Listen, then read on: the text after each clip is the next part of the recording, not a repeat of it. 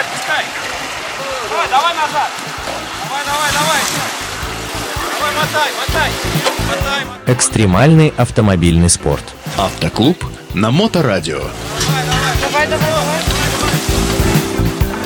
Здравствуйте, друзья! На волнах моторадио и передачи для любителей полноприводной жизни вне дорог оффроуд для всех.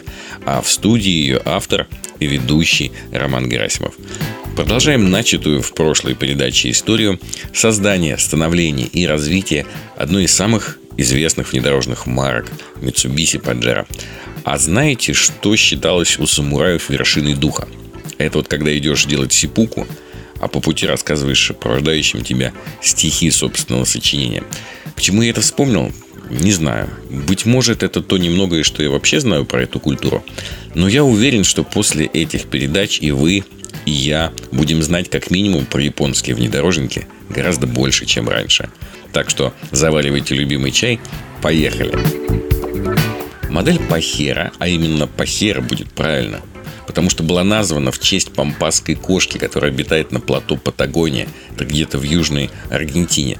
Однако, так как слово «пахер» имеет э, в испаноязычных языках э, жаргонное значение «анонист», а на некоторых зарубежных рынках было принято иное название. Ну, например, в Испании, Индии и Америке оно было заменено на Mitsubishi Montero.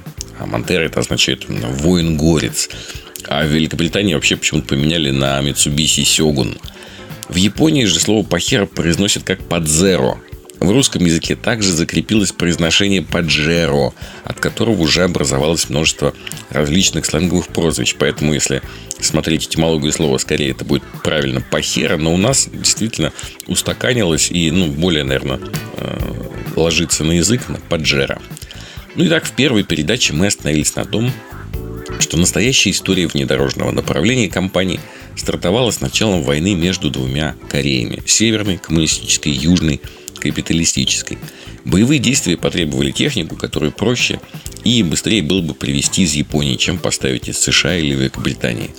И вот уже в начале 1951 года Mitsubishi Motors приступает к сборке по лицензии Willys Overland Motor американского Jeep CJ3A – а с 1953 года компания начинает выпускать Gypsy J3B, который от модели А отличался, помимо прочего, э, довольно интересным двигателем. У него были и верхние, и нижние клапана одновременно.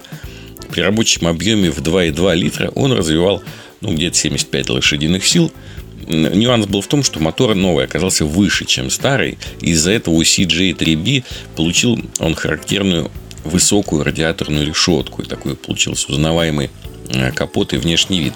А с 56 года японский джип обзавелся даже дизелем КЕ-31, который при объеме 2,2 литра развивал ну, такие, казалось бы, небольшие 56 лошадиных сил. Но мы же с вами помним, что в дизеле это не важно. Важно крутящий момент.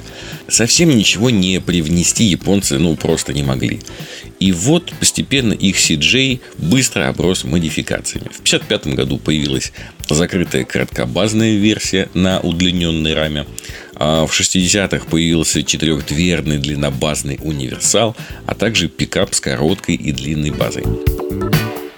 Бензиновый Mitsubishi Jeep поступил на вооружение японских сил самообороны и армии Южного Вьетнама. Причем во время Вьетнамской войны а японских джип в конфликте участвовал едва ли не больше, чем американских.